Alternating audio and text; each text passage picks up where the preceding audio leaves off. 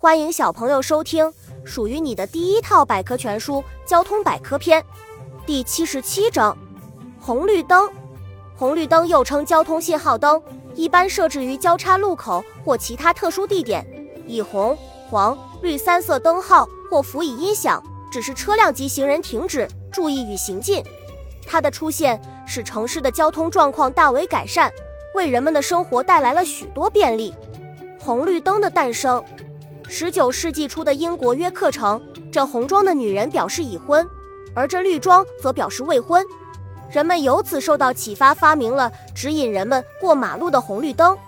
港伞式红绿灯，一九八二年由北京市公安局交通管理处自行设计制作了第一个港伞式信号灯，并在宣武区虎坊桥路试用。这种红绿灯更加人性化，交警站在下面指挥交通，可以避免风吹日晒。小知识：如果某一市民是红绿色盲，就不能申领驾驶证。黄色信号灯，黄色信号灯的发明者是我国的胡汝鼎，当时他在美国任职。他提议在红绿灯中间再加上一个黄色信号灯，提醒人们注意危险。于是信号灯家族就进一步壮大起来了。另类红绿灯。